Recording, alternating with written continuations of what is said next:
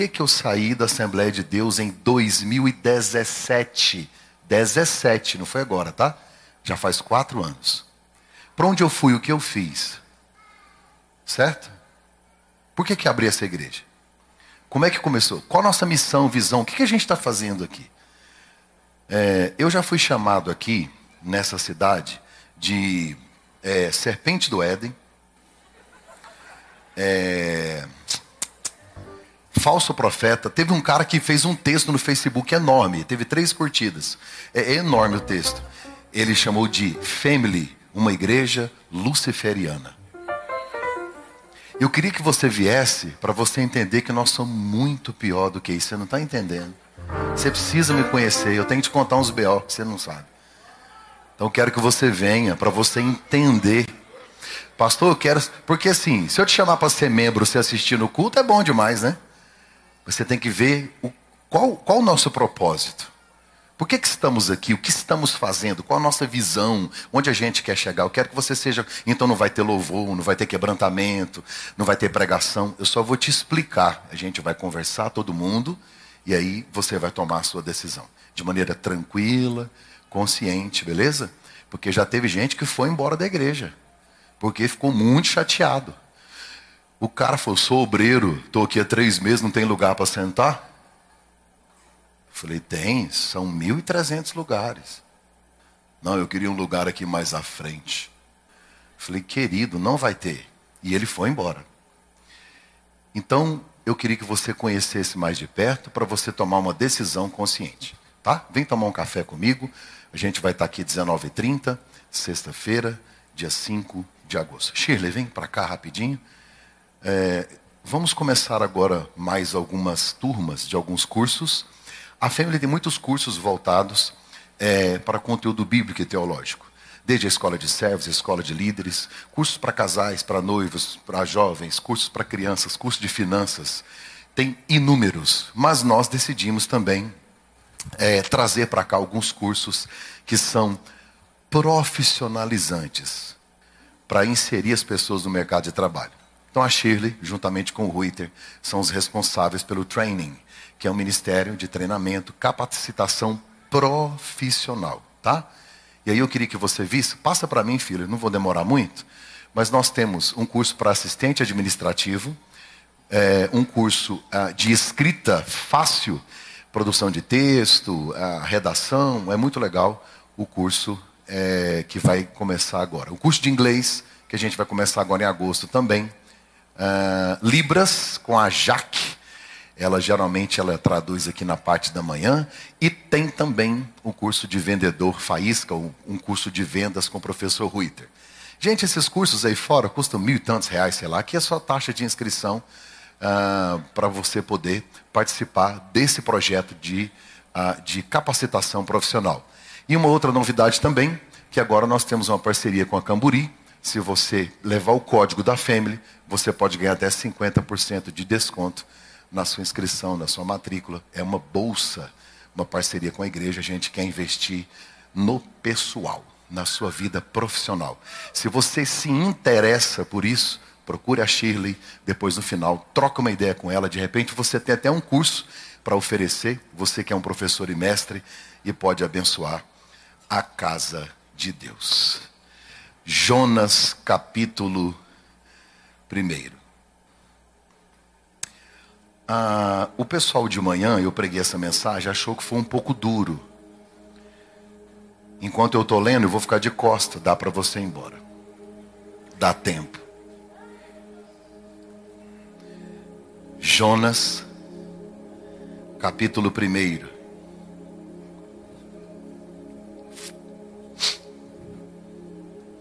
A palavra do Senhor veio a Jonas, filho de Amitai, com esta ordem. É, filho, é, põe para mim aquela versão de manhã. É a. Pode revista corrigida, revista atualizada, alguma coisa? Porque eu quero essa palavra aqui, ó. Levanta-te. Diga comigo, igreja, levanta-te. Quem está falando com Jonas? Deus. Levanta-te, vai à grande cidade de Nínive. Clama contra ela, porque a sua malícia subiu até mim. E Jonas o quê? Deus o mandou levantar? Então, levanta. E ele levantou.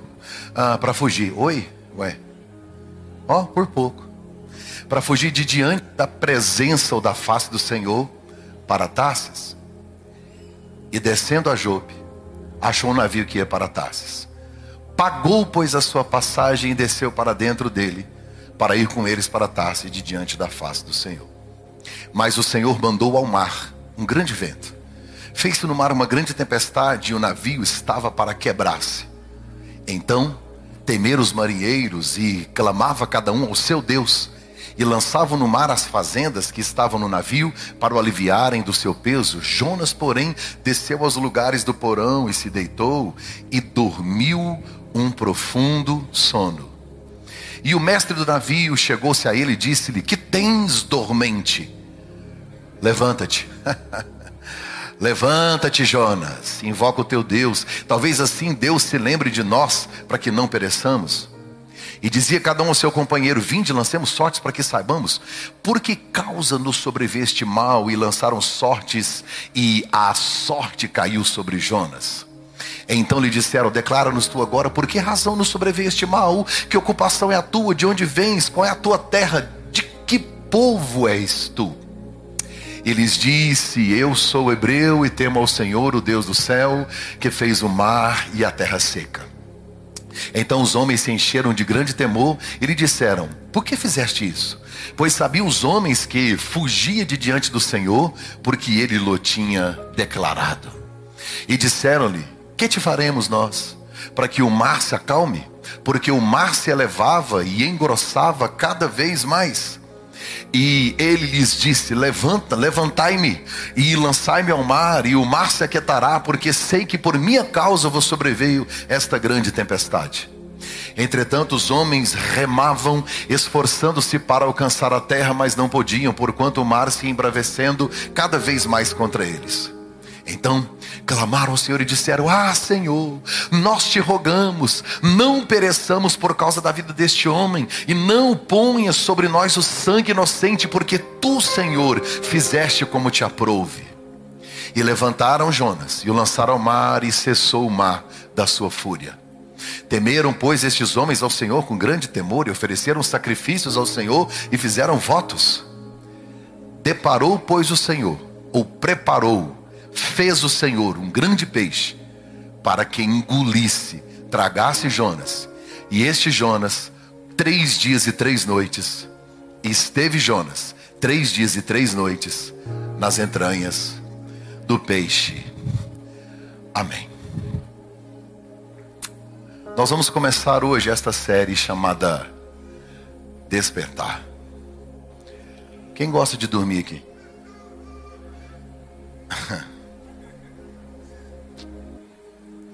Eu conheço gente que não gosta de dormir de dia, porque acha que está perdendo tempo. Tem gente que gosta de acordar mais cedo, para ficar mais tempo à toa. E parece que quanto mais idade a gente tem, menos a gente dorme. Não é verdade? Você nunca vai ver um garoto de 14, 15 anos de idade varrendo a porta de casa às 6 horas da manhã? Geralmente tem um senhorzinho lá. E chateado. Tem gente que gosta de dormir e precisa de várias horas para dormir. Nós temos temperamentos diferentes. Tem gente que quando acorda, ele está arrependido porque que não morreu à noite. A cara dele conta. Parece que é uma revolta. Há um ódio. Dormiu bem. Parece que durante a noite um Ben 10. Ben 10.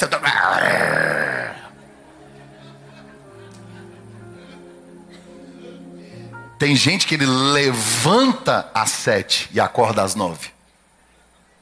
Até lá não adianta você falar nada.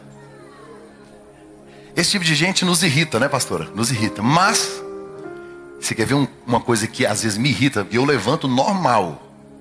Tem gente que levanta, parece que ganhou na mega cena. Irmão, que alegria é essa? Você acredita que tem gente que levanta 5 da manhã para caminhar? Para correr? Uma pessoa dessa não é de confiança. Não, não, não pode. Deus que me livre. É preocupante. Quem levanta às 5 da manhã para ir para academia ou para correr e quem toma café sem açúcar são dois seres humanos que a gente precisa estudar.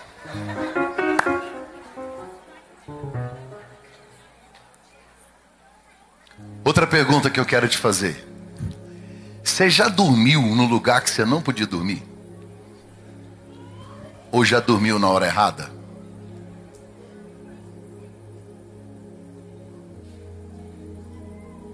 Às vezes a gente vê um meme lá na internet. O cara dorme numa sala, em algum lugar e tal. O pessoal combina de bater palma. O cara tá dormindo. Aí bate palma e ele. Ele acorda, não sabe nem o que, que é. É igual outro cara que foi pego no fragla. Esse aí tá, eu gostei demais desse. É muito edificante os reels, né? Muito edificante.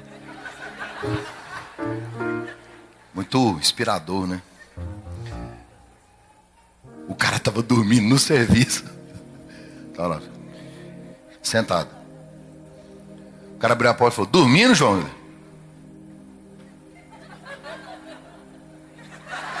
Não, mas saiu bem demais. Não, mas saiu assim. Que saída, rapaz. Tava orando. Eu tava rezando aqui, calma, calma. Que, que, saída incrível, né? Eu tava voltando de Jaraguá, era de madrugada, dirigindo sozinho. Tava voltando de Gurupi. Aí passando por Jaraguá, BR-153, pista estreita, tinha uma ponte. E eu dirigindo aqui, a ponte sumiu. Falei, oi? Tinha um caminhão atrás iluminando, a ponte apareceu atrás. Falei, a ponte, eu passei dormindo. O coração, não dormi mais não. Aí cheguei em casa e não dormi também, que o coração ainda estava aqui. Eu estava tentando voltar o coração. Eu passei uma ponte. Outro dia aqui, ó. No anel viário ali. Eu dormi e passei por cima de uma rotatória. Quebrei o carro todo. Eu confessei pecados que eu nunca cometi. Naquela confusão toda, eu falei: morri, Senhor. Soltei a mão.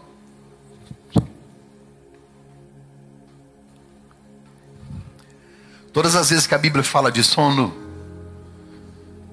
tem a ver com morte.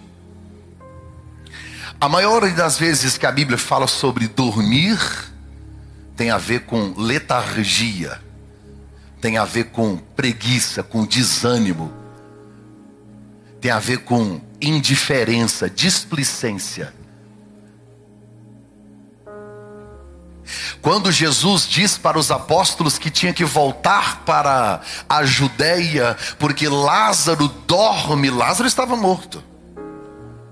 A filha de Jairo estava morta e Jesus disse: A menina apenas dorme. Porque dormir nesse sentido tem a ver com morte.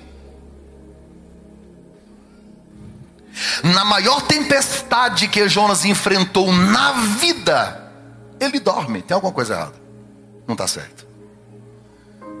Porque Jesus dormir no barco significa eu mando na tempestade. Essa é uma coisa. Esse é um fato. Jonas dormir no barco chama indiferença. Sabe quando você entrega os pontos e tipo, que eu morra, que aconteça qualquer coisa para mim.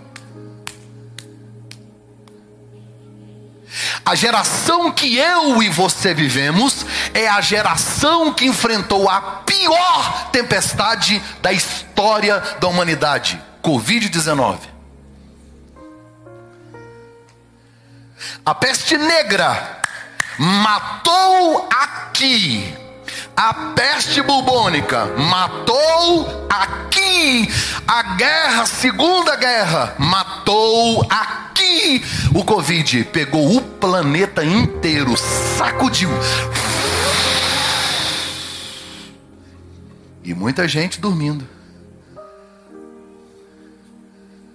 Dormindo o sono de uma morte espiritual horrível. Não entendeu que o mundo está sobre um juízo de Deus, Deus gritando do céu: meu filho está voltando. As coisas estão piorando, o cenário está sendo construído. Desperta, ó igreja, prepara Israel. Dormindo Deixa eu já entrar direto no assunto. Sabe o que significa o nome Jonas? Pomba. Diga comigo, pomba. Por quê?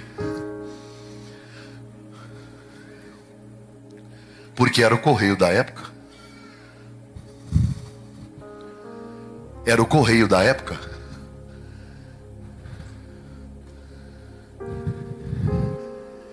Era a maneira de se entregar a mensagem. Os pais olham para o menino e diz: vai ser mensageiro. Jonas, a pomba que deveria voar, entra dentro de um barco. Porque naquele instante, ali se tornou uma gaiola.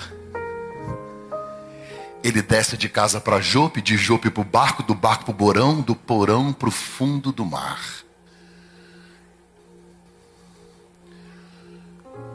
Para fugir do propósito para correr do que Deus estabeleceu. Sono na Bíblia tem a ver com morte. Sansão dormiu no colo de Dalila e perdeu tudo que Deus deu. A sunamita, no livro de cantares, diz que dormiu enquanto o noivo vinha. Ele passou e ela não viu. Dez virgens dormiam, então enquanto dormiam, cinco não tiveram tempo de buscar o azeite. Não deu, estava dormindo. Por isso que você lê as cartas de Paulo, ele escrevendo a carta aos Efésios, capítulo 5, verso 14. Por isso é que foi dito: Desperta, tu que dormes, levanta de entre os mortos não está falando de ressurreição de corpo, está falando de ressurreição de mente, de alma, de espírito. Romanos 13, 11, Paulo diz: Chegou a hora de vocês despertarem do sono, porque a nossa salvação está agora mais próximo do que quando nós conhecemos a fé. Nós, muitos de nós, vivendo a nossa pequena vidinha, a vida medíocre, rasteira, sabe, pensando no meu sonho, no meu projeto, no meu desejo, no que eu quero, no que eu, sabe? E aí a gente recebe um monte de incentivo, um monte de gente dizendo: vai, você pode, você consegue. E aí a gente corre, corre, corre, corre e se esquece que para o propósito de Deus, mais importante que a velocidade é a direção. Para onde você está indo?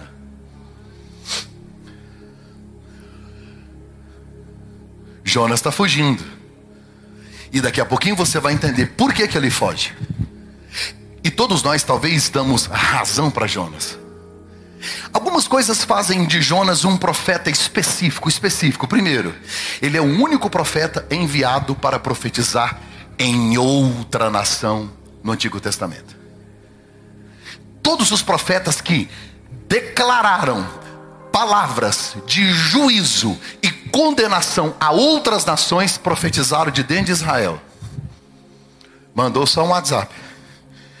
O cara ficou aqui, mandou avisar lá. Deus olha para Jonas e disse: Você não.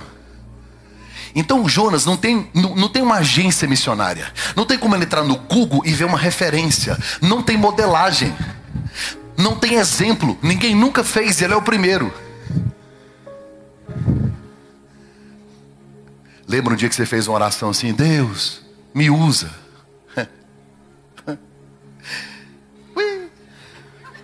Para quê? Eu sei que você já arrependeu. Jeremias, Jeremias está escrito: O Senhor me enganou, não te enganei, eu só não te contei tudo.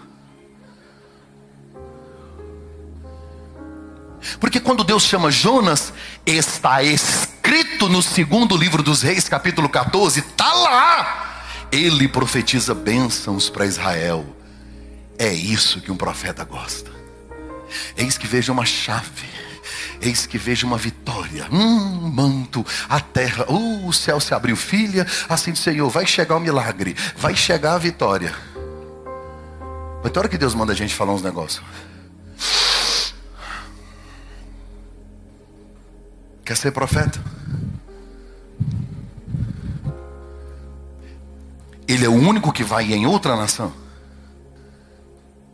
Ele é o único pregador que prega, a mensagem tem um sucesso extraordinário. 120 mil pessoas. Uma cidade inteira se converte na pregação de um dia. Qual o resultado? O pregador quer morrer. Ele está revoltado com o resultado da mensagem. É que você está achando que Deus vai fazer seus mimos. O queridinho do papai. A gente sempre tem raiva de algumas pessoas.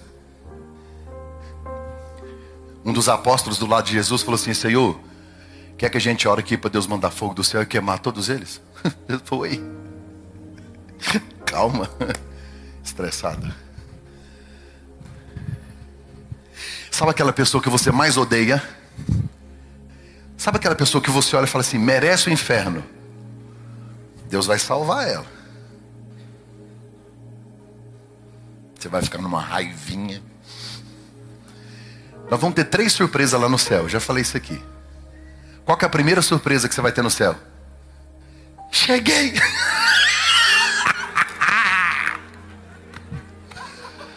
Eu não acredito. Depois de ontem, cheguei aqui. Segunda surpresa. Cadê o fulano? Gente. Terceira surpresa. Você. Anem. Eu te bloqueei no WhatsApp, você vai morar do lado da minha casa. Que luta.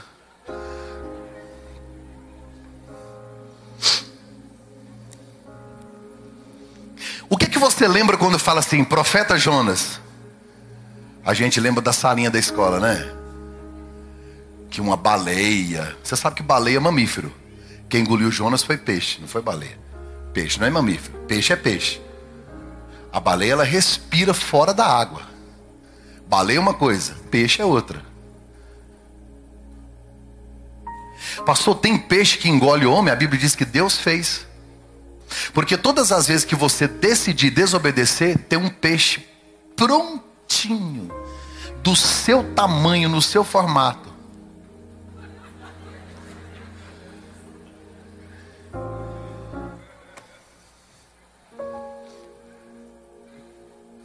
O que mais me impressiona nesse livro não é o peixe engolir Jonas, é a, é, é, é a, soberania de Deus, é a maneira como Deus, de maneira extraordinária, comanda tudo.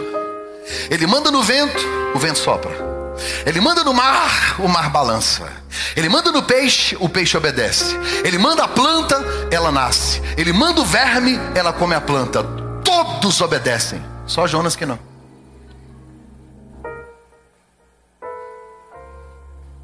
Tem horas que você vai perceber que a sua volta tudo conspira para te empurrar para algum lugar. Só a gente que é de dura serviço. A minha avó dizia: quando Deus te mandar sentar, sente, não procure cadeira. Dá para você explicar direitinho? Dá. Jonas, vai a Nínive.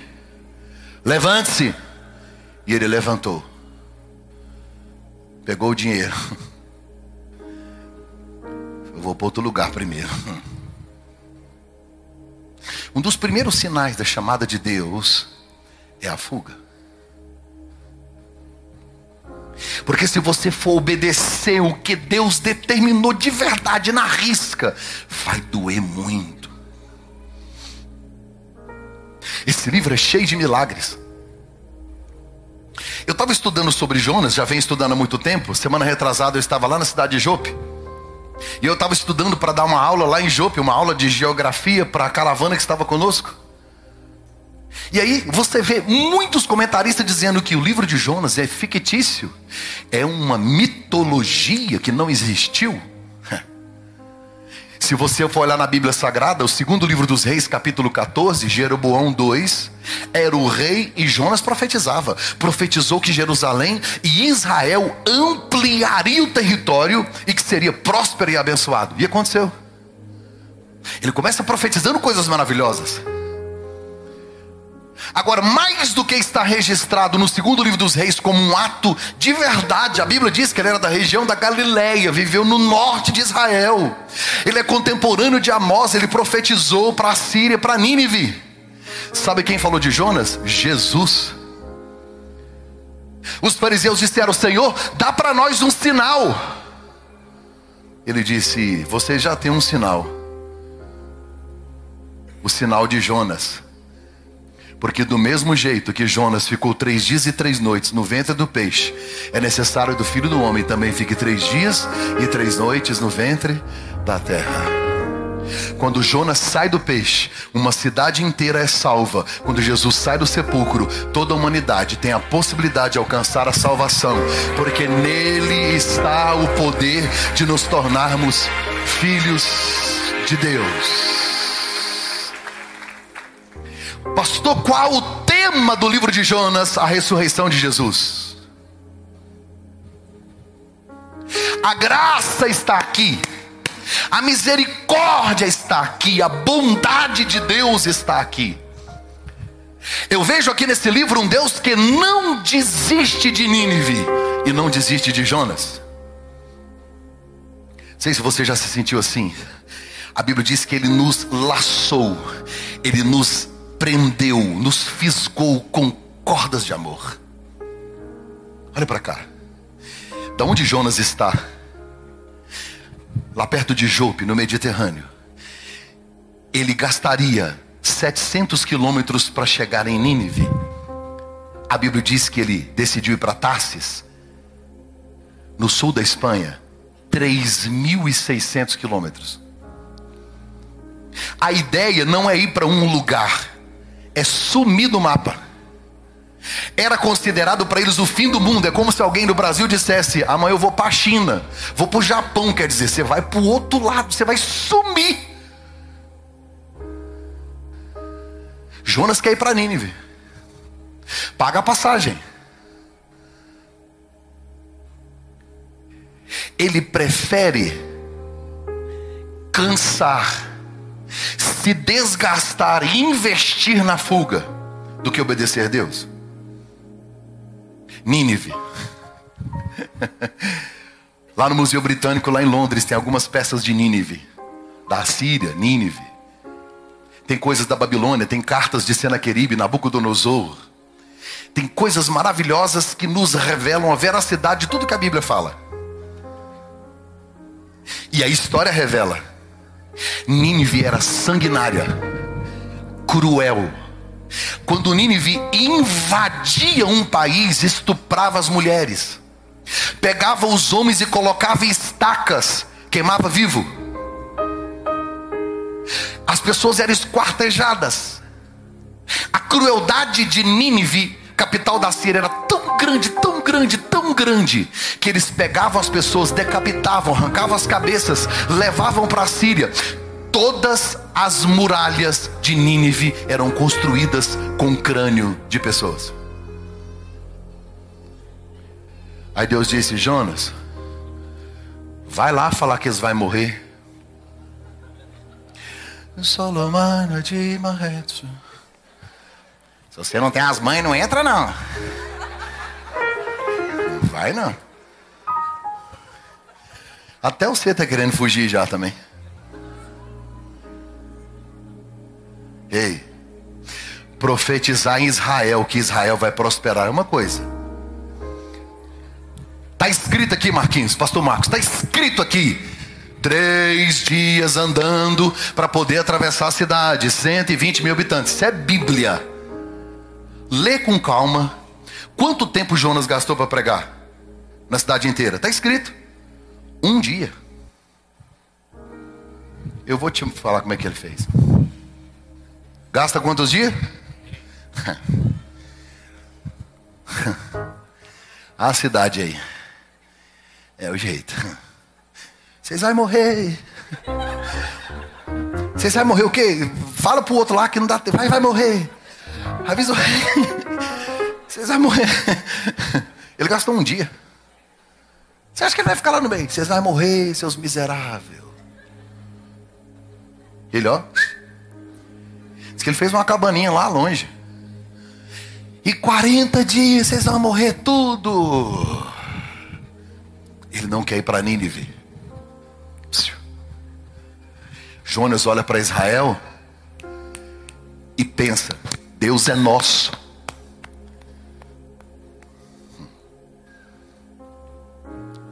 Talvez ele esperasse que um dia chegaram lá no céu e bem no portão da entrada estava assim: Bem-vindo, Israel. Bem-vindo, family. Bem-vindo, Igreja Batista. Bem-vindo, únicos salvos da presbiteriana. Bem-vindo aos únicos salvos da metodista. A gente inventa um monte de placa e quer enfiar Deus dentro dela.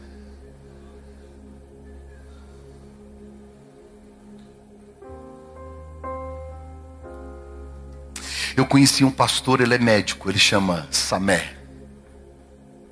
Ele é pastor no Cairo. Ele é pastor no lixão da cidade. Um milhão de pessoas moram no lixão da cidade. Deus disse: Você vai ser pastor aqui? Foi perseguido, quase morto. Está lá. Um dia alguém chegou nele e disse: Pastor, eu sou muçulmano há 60 anos. Eu estava lá em casa tomando café. E chegou um moço com a coroa de espinhos, todo sangrando, sentou. E disse: Eu sou Jesus. Deixa eu te contar o meu sacrifício na cruz. Eu fiquei tão impactado com aquilo, e na hora de ir embora, o moço disse: Procure o pastor Samé. No outro dia, eu estou te contando, depois está lá no YouTube, eu vou passar o link nos grupos. No outro dia, alguém chegou nele e falou: Pastor, eu estava dormindo, acordei assustado. Tinha alguém enorme sentado no pé da minha cama. Ele disse: Meu nome é Jesus, eu vou te contar a minha história. E eu vim aqui para o Senhor falar mais de Jesus. No meio do lixão, no Cairo, dentro de uma caverna, dentro de uma caverna, no lixão do Cairo, tem uma igreja com 4.500 lugares de ex-muçulmanos que se encontraram com Jesus, porque se eu parar de falar, até as pedras clamarão. Pare de limitar Deus à sua religião. Pare de limitar Deus ao seu cérebro medíocre pequeno. Pare de limitar Deus à sua pequenez, ao tamanho da sua religião, ou talvez à sua bandeira, a roupa que veste, o que faz, o que deixa de fazer. Deus, tire as lentes da religião. Você vai enxergar um Deus extraordinariamente surpreendente. Tão grande, tão grande, tão grande, que mesmo Jonas não querendo, ele vai atrás. Tem gente aqui que Deus não precisa de você, ele não depende de você, você não faz parte, talvez, nem das intenções de Deus para alguns projetos grandes, mas ele te ama tanto, ele te ama tanto, ele te ama tanto, que ele decidiu não desistir. Não fuja, ele está indo atrás de você hoje. Não corra, Deus decidiu buscar por você. Não adianta você dizer não quero, não posso. Ai, eu fui ferido. Ai, aquilo me marcou porque não dá, porque eu não posso, porque eu não quero. Assim diz o Senhor: você não está autorizado a parar, não está autorizado a fugir, não está autorizado a desistir, não está autorizado a voltar atrás, não está autorizado a tirar a mão do arado, porque quem coloca a mão no arado não pode mais olhar para trás. Você só serve para servir ao eterno, você só serve para servir ao eterno, você só serve para viver o propósito eterno, e Ele te escolheu. Vamos lá. Vai a Nínive. Qual Nínive? Aquela que mata todo mundo. É, quem que vai comigo? Vai sozinho. Dá para levar um exército? Não, vai sozinho. Jonas. Tem uma versão que diz assim: dispõe-te. E o texto diz: e ele se dispôs. não falta disposição, não falta energia, não falta prontidão, só falta obediência. Quanto é que você acha que custava uma passagem para o fim do mundo?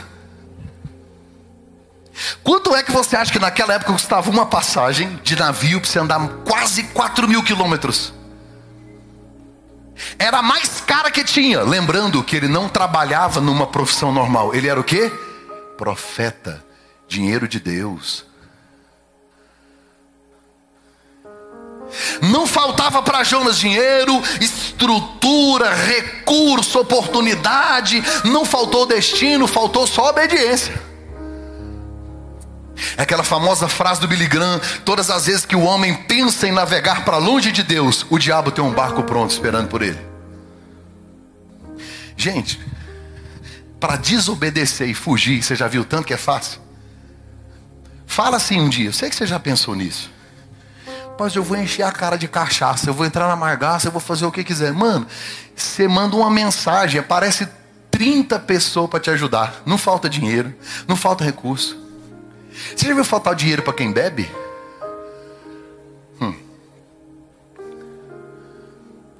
Se você quiser viver sua vida, se prostituir, se você quiser fazer qualquer coisa fora da vontade de Deus, você vai encontrar um leque de oportunidades e facilidades e benesses e ajuda e companhia e amigos. O dia que você fala assim, não, eu vou obedecer.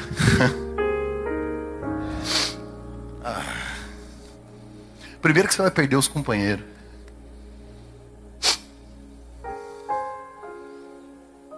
Vão te chamar de doido. Vão rejeitar seu estilo de vida. Vão dizer que você enlouqueceu. E toda desobediência começa bem. Navegando, no mar tranquilo, dormindo um sono profundo, lá no fundinho, a pomba na gaiola, escondidinha, quietinha lá embaixo. O mar. E Deus vai deixando. Tchau, obrigado. Tchau. A gente acha engraçado. Essa questão de fugir é antiga. Essa questão de esconder de Deus é muito antiga. Em Gênesis 3, Adão comete um pecado, Deus desce lá no Éden. Adão! Cadê você? Adão atrás de uma moita. Lembrando que só tem dois seres humanos no planeta. Ele está lá.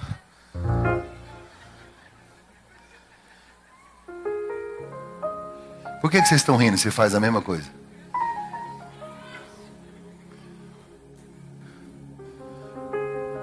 Você tem noção de que Adão está escondido? Tem dois seres humanos no planeta. Ele sabe quem é Deus. Olha escondido. Não, eu me escondi porque eu estava pelado. Que diferença faz você estar tá de roubo da pelado? Eu não posso falar isso não, porque se eu falar, Deus me pune. Falar, amigo, antes que saia a palavra da sua boca, Ele já sabe. Diante de Deus você está nu.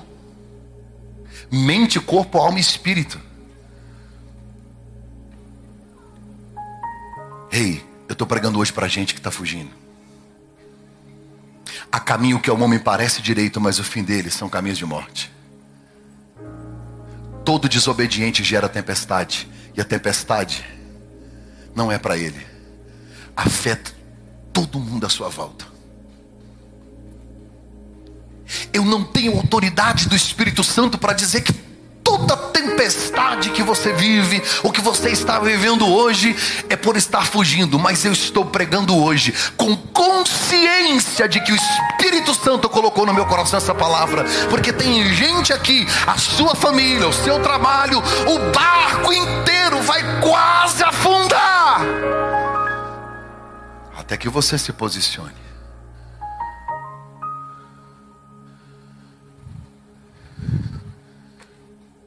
Jonas dormia profundamente. Como é que, como é que não desperta no meio de uma crise, de uma tempestade? O casamento está aí na bancarrota, a empresa, os negócios já está tudo de ponta cabeça. E a gente não abre os olhos para enxergar, para se posicionar. Jonas dormia profundamente, até que acordaram ele, ô moço, quem é você? Eu sou um servo do Deus Altíssimo. Eu sou um profeta do Deus Eterno. Sabe o que, que os homens fizeram? Está escrito: foram orar ao Deus Eterno. Porque Jonas está fugindo, mas é profeta. Aonde ele está, ele inquieta as pessoas a orarem. A gente não presta nem para desviar. Eu vou contar a história sem contar os nomes para não embaraçar ninguém. Tem um cantor gospel aí que ele decidiu virar sertanejão do mundão aí. Vou cantar para esses crentes, não. Vou desviar. Hum. E aí tem uns cantor mais famoso que chamou ele para ir na casa desses cantor famoso para eles poderem fazer uma festa. Os cantor mais famoso queria só beber, e esse que era um pouquinho menos famoso, que estava começando no sertanejo secular, cantar e tocar. Que ele canta e toca, canta muito bem. Ele tá lá, sertanejão.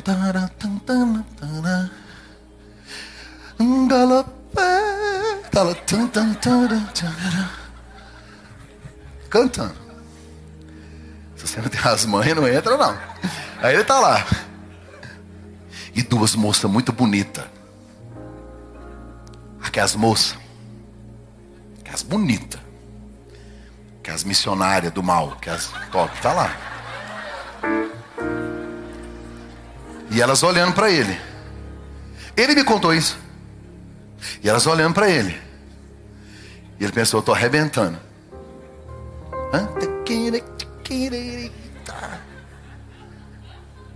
Ele terminou umas três músicas, ela chegou. Você não é o fulano? Elas começaram a chorar. A gente é desviada. E a gente adora suas músicas. Canta um hino para nós.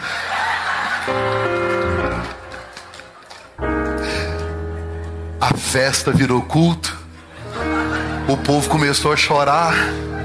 As irmãs do mal teve que ir embora sem receber o cachê. Os músicos tudo no chão chorando. As bebidas ficou tudo guardada. Ele se tornou aquilo que Deus tinha chamado ele para fazer.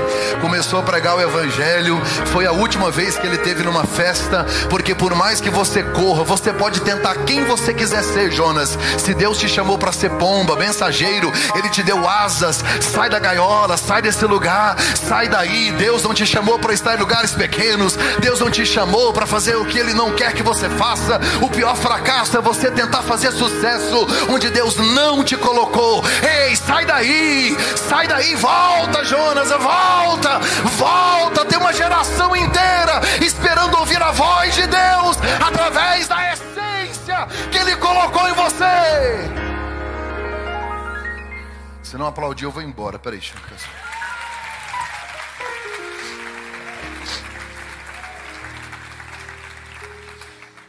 Quem é você? Profeta. Está fazendo o quê? Fugindo. Me joga na água. Joga eu na água. Tem hora que a gente precisa se afastar de algumas pessoas. Elas não são do mal, não. Só estão fora do propósito. Jonas prefere morrer do que se arrepender e cumprir o propósito para encerrar, Jonas disse algo para Deus que mexe muito comigo. Nos próximos capítulos que a gente vai estudar, Deus olha para Jonas, olha para Deus e diz: Sabe por que, que eu não quis ir? Porque eu conheço o Senhor. O Senhor é misericordioso e bondoso. Eu estava doidinho para ver aquele povo fulminar. E fiquei esperando, esperando, esperando. E eu estou vendo dança, música, celebração, alegria. Depois daquele jejum é festa, festa, alegria, alegria, alegria. Falei, gente, está todo mundo salvo. Que ódio. Eu fiquei doidinho para ver se queimar lá no mármore do inferno. E morrer todo mundo e fulminar. Eu fiquei daqui mas tem algo que me aflige. Eu sei que o Senhor não muda, porque é inerente ao seu caráter, a sua misericórdia. Misericórdia é miséria mais córdia de cardia, coração, cardiocórdia. Misericórdia é trazer a miséria para o coração, amar o miserável. O que é misericórdia? É Deus não te dar o que você merece. O que, que a gente merece? A Bíblia diz que as misericórdias do Senhor são a causa de não sermos consumidos. Nós merecemos o inferno, nós merecemos morte, nós merecemos punição. O apóstolo Paulo diz: Deus, me ajuda a matar essa carne. Me livra do corpo dessa morte, miserável homem que sou. Eu estou tentando fazer o bem, eu não consigo. Sabe o que é misericórdia? É Deus olhar para você. Você merece punição. A misericórdia vai e tira a punição. Aí Jonas disse: Mas o Senhor não é só misericordioso, o Senhor é bondoso. Diga comigo, graça. Sabe o que é graça? A misericórdia ela impede você de receber o que merece. E a graça te dá o que você, não mere... o que você nunca mereceu. Te dá vida, te dá paz, te dá alegria, te dá esperança, te dá justificação, redenção, santificação, renovação, regeneração. Te dá. Isso é graça. A fúria de Jonas resume em que Deus decide trazer salvação para Nínive. Deus vai mostrar nesse livro que a salvação não era só para os judeus. Quando Deus salva Nínive, a pior cidade está dizendo: você pode ser a pior pessoa, se você crer, ainda que esteja morto. O livro de Jonas aponta para a nossa salvação dizendo que Deus não é propriedade exclusiva da minha religião, dizendo que Deus não é propriedade exclusiva dos evangélicos. Enfia na sua cabeça: Jesus não era evangélico. Jesus pregou o evangelho. Ele não era evangélico, ele não era católico, ele não era espírita. Pastor, não entendi mais nada. Que bom. É para você ficar chocado, assustado. Para de colocar Deus dentro de uma caixa, Jonas. É você que se enfiou numa caixa. Deus não desistiu de Nínive. Deus não desistiu de Jonas. Deus olha do céu e diz: Jonas, vai a Nínive, porque o cheiro do pecado deles, o cheiro do pecado deles está horrível.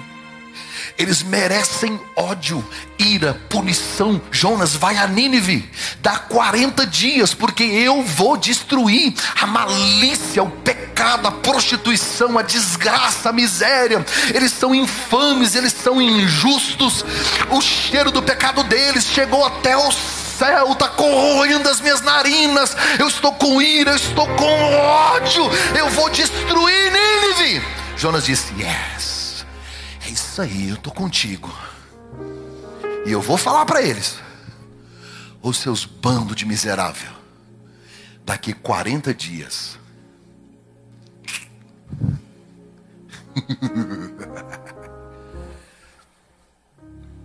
o rei disse: peraí, decreto: ninguém come, nem gente, nem animais, nem crianças pelos próximos três dias. Vamos nos vestir de pano de saco. Jonas tem razão, sabia? Nós precisamos arrepender de tudo que fez. Deus disse: beleza, está salvo. Pensa no ódio de Jonas.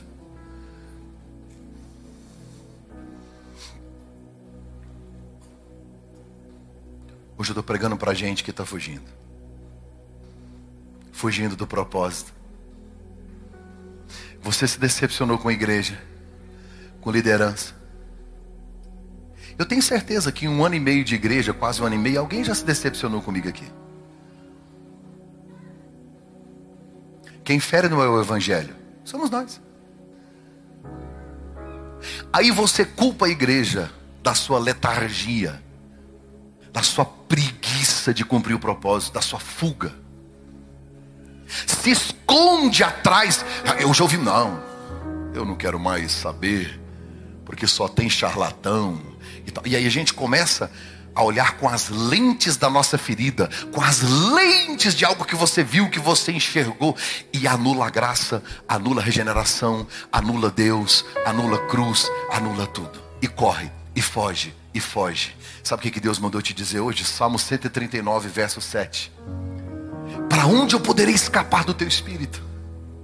Para onde eu poderei fugir da tua presença? Se eu subir aos céus, lá está. Se eu fizer a minha cama lá na sepultura, o Senhor estará lá. Se eu subir e tomar as asas da alva e morar na extremidade do mar, mesmo lá, a tua mão direita me encontrará, me guiará e me sustentará. Vai insistir? Vai correr?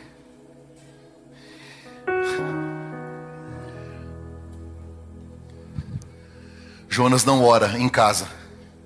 Não ora para comprar passagem. Não ora no sótão ou em cima do navio. Não ora no porão. Onde é que ele vai orar? No ventre do peixe.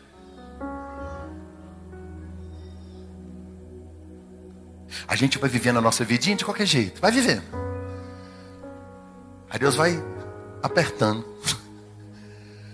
Aí da cidade você desce para o porto, do porto para o navio, do navio para o porão, do porão para o peixe, do peixe para o fundo do mar. Quando você vê, você está de joelho. Meu Deus. Sabe qual é a minha oração hoje? De verdade. Eu tô doidinho para Deus te dar uma apertada essa semana. Para te espremer. Para você não ter para onde ir para você não ter saída, para você ficar arrochado, apertado ao ponto de que só vai te sobrar uma única opção: falar com Ele. Olhar para dentro de si e dizer: Eu errei, eu corri, mas eu não corro mais. Três dias e três noites. Jonas orou, a Bíblia diz, e Deus falou. Deus falou com quem? Quem se lembra? Com o peixe. Porque Deus só fala com quem obedece. Pastor, Deus não fala comigo. A última vez que ele falou, você está seguindo o que ele disse?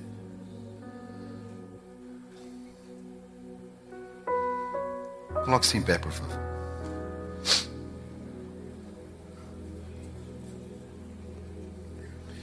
Pastor, essa palavra é muito dura. Só o capítulo primeiro, tem quatro. Se você não gostou, não volta domingo que vem. Fica lá na sua casa. E não entra online também não.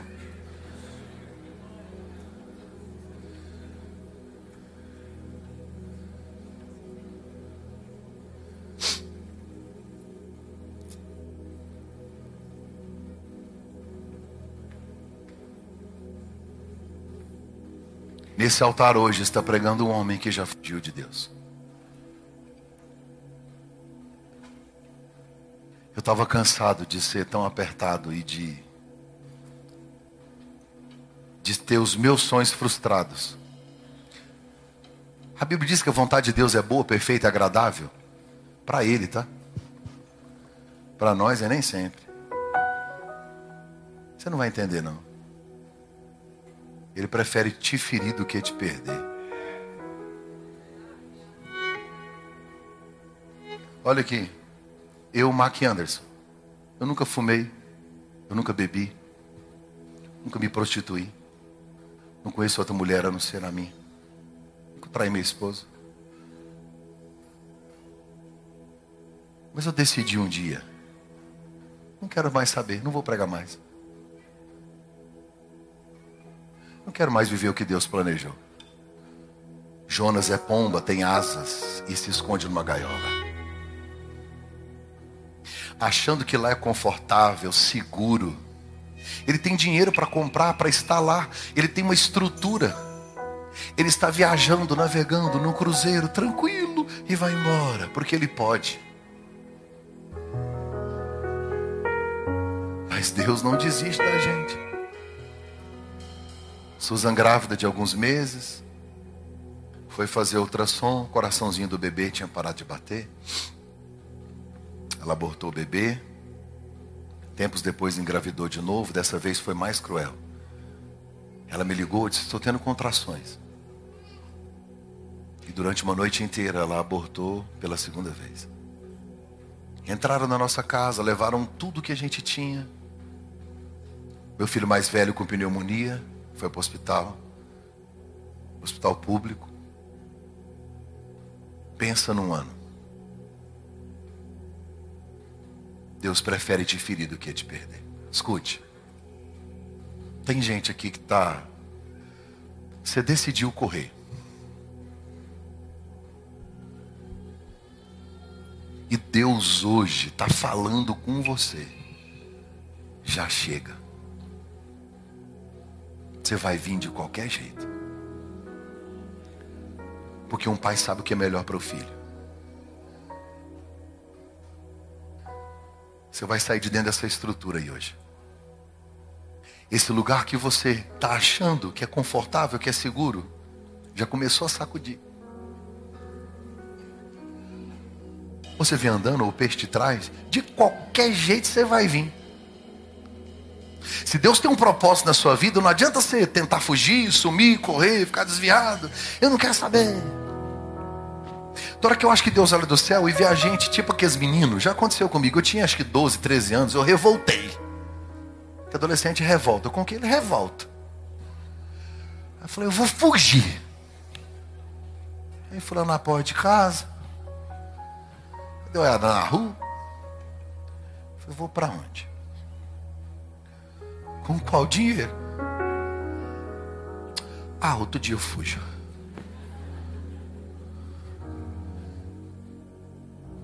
Larga de pirraça, menina. Para com isso. Ah, fulano me feriu, não sei o quê. Para, para, para com isso, para com isso. Você sabe por que Deus salvou Nínive? Para dizer que a pior cidade foi alcançada toda ela pela graça.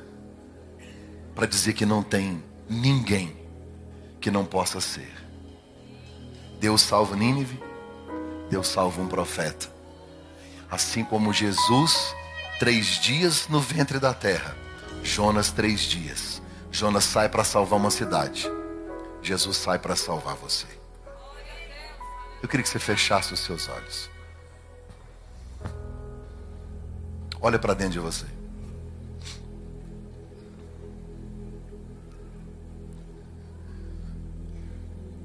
Essa semana você disse que não ia mexer mais com isso.